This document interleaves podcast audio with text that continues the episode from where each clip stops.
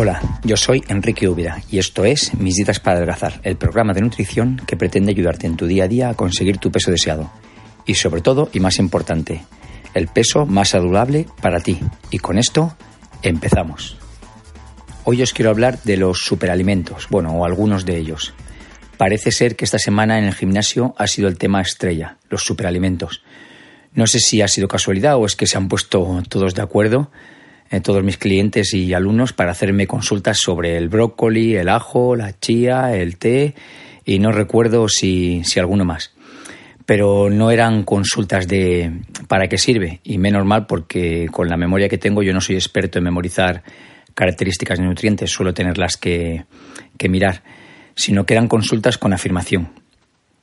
Y ahora os voy a explicar uno por uno las, las voy a resumir en cuatro, en cuatro productos, en concreto en cuatro personas que, me hicieron estas consultas. Voy a empezar con la, la persona del brócoli. Esta me dijo, yo he empezado a hacer la dieta del brócoli y ya he perdido en cinco días dos kilos. Y además he leído que es muy rico en vitaminas, tiene mucha fibra y además previene el cáncer.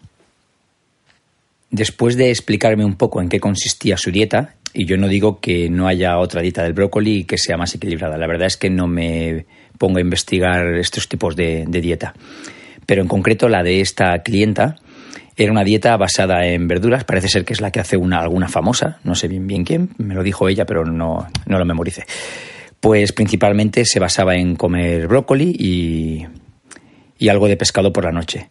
Una dieta caliente de muchísimos nutrientes como ácidos grasos esenciales y sobre todo muy, muy, muy pobre en proteínas. Normal esa pérdida de dos kilos en cinco días y aún me parece poco, ya que es cierto que está perdiendo mucho líquido y algo de grasa, pero sobre todo lo que está perdiendo es muchísima masa muscular.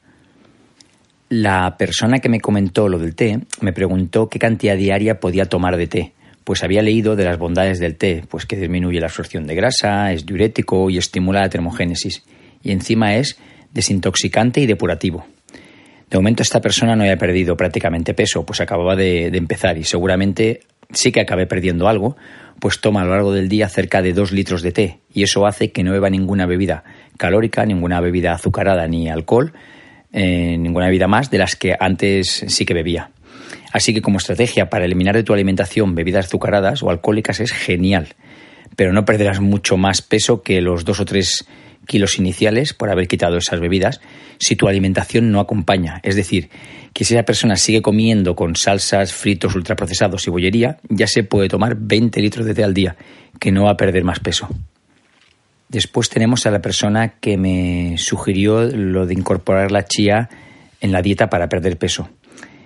Eh, esta persona tiene sobrepeso y, y, se empapó de todas las bondades de la chía, de peapa y estas las voy a leer porque yo pues no, no las tengo memorizadas, entonces os lo voy a leer mm, que bueno pues que sí es muy rica en vitaminas, minerales, ya que tiene más hierro que las espinacas y más potasio que el plátano, es alta en ácidos grasos omega 3 que le van a ayudar a perder mucha grasa, tiene mucha fibra que para así tener menos hambre. también me comentaba que tenía más calcio que la leche, que es rica en antioxidantes y sobre todo que tiene más proteínas que las verduras. Bueno, más proteína que las verduras tiene casi cualquier cosa. Pero bueno, vamos a ver. No voy a negar de todas estas bondades.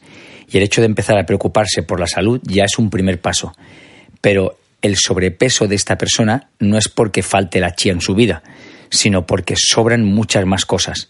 Creo que antes de poner cosas buenas, que lo comparto y de hecho mm, yo consumo, yo consumo chía, eh, hasta ahora, de las tres mm, cosas que hemos hablado, el té, el brócoli y la chía, eh, todos forman parte de mi dieta.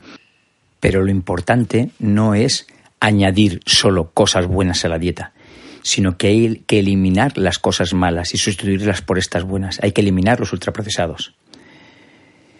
Y bueno, el último comentario de la semana fue sobre el ajo. El cliente que me lo comentó, más bien lo comentó a voz en la sala de fitness, porque es una persona que está muy fuerte y le gusta, bueno, pues destacar un poquito. Pues es una persona que no tiene sobrepeso. Sí que le sobra algo de grasa abdominal, pero no en exceso. Actualmente, actualmente, hace unos meses sí que le sobraba algo más. Pero es físicamente muy fuerte, con grandes brazos y una genética muy buena para el entreno de pesas.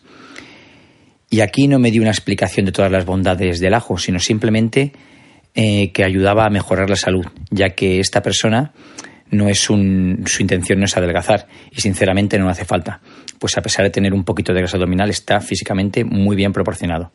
Pero lo gracioso es que se preocupa de tomar un nutriente saludable y es una persona de desayunar leche con magdalenas y comer chorizo dentro de las lentejas, que no digo que no se pueda comer de vez en cuando, pero es que este es siempre. Y además, y además, además come abundante carne roja a lo largo de la semana. Pues después de explicaros estos cuatro casos, ¿cuál es mi conclusión de todo esto? Mm, pues te voy a contestar explicándote otra anécdota del gimnasio, con un cliente que viene dos veces por semana y que me contó que tuvo que ir al médico porque en una analítica le salió el colesterol cerca de 300 y el médico le dio la famosa pastilla, las estatinas, para controlarlo. Le propuse que con un colesterol de solo 300, si venía cuatro o cinco días al gimnasio o los días que no venía hacía algo más de deporte y hacíamos un plan nutricional específico, probablemente bajaría ese colesterol y no tendría necesidad de la pastilla. Se rió y me dijo que con dos días a la semana de entreno ya hacía bastante esfuerzo y que no pensaba dejar de comer su pan con embutido y demás alimentos que, le gustan. Pues esa es mi conclusión, que buscamos el, el alimento pastilla milagrosa que nos haga perder ese peso que nos sobra o nos haga tener esa salud que nos falta pero no estamos dispuestos a hacer el sacrificio necesario de quitar lo malo que comemos a diario y dejarlo solo para ocasiones especiales y hacer el ejercicio que nuestro cuerpo necesita y que está diseñado para ello, ya que nuestros antepasados, si no hacían deporte, es decir, si no cazaban o labraban el campo, no comían. Bien, y con estas reflexiones me despido. Espero motivarte a que no busques la pastilla milagrosa o el, alimento, el superalimento milagroso, y que empieces un plan nutricional nuevo de por vida que se convierta en, tu comida habitual y en tu comida saludable. Recuerda, si necesitas más ayuda, entra en nuestra página web www.meditasparadelazar.com.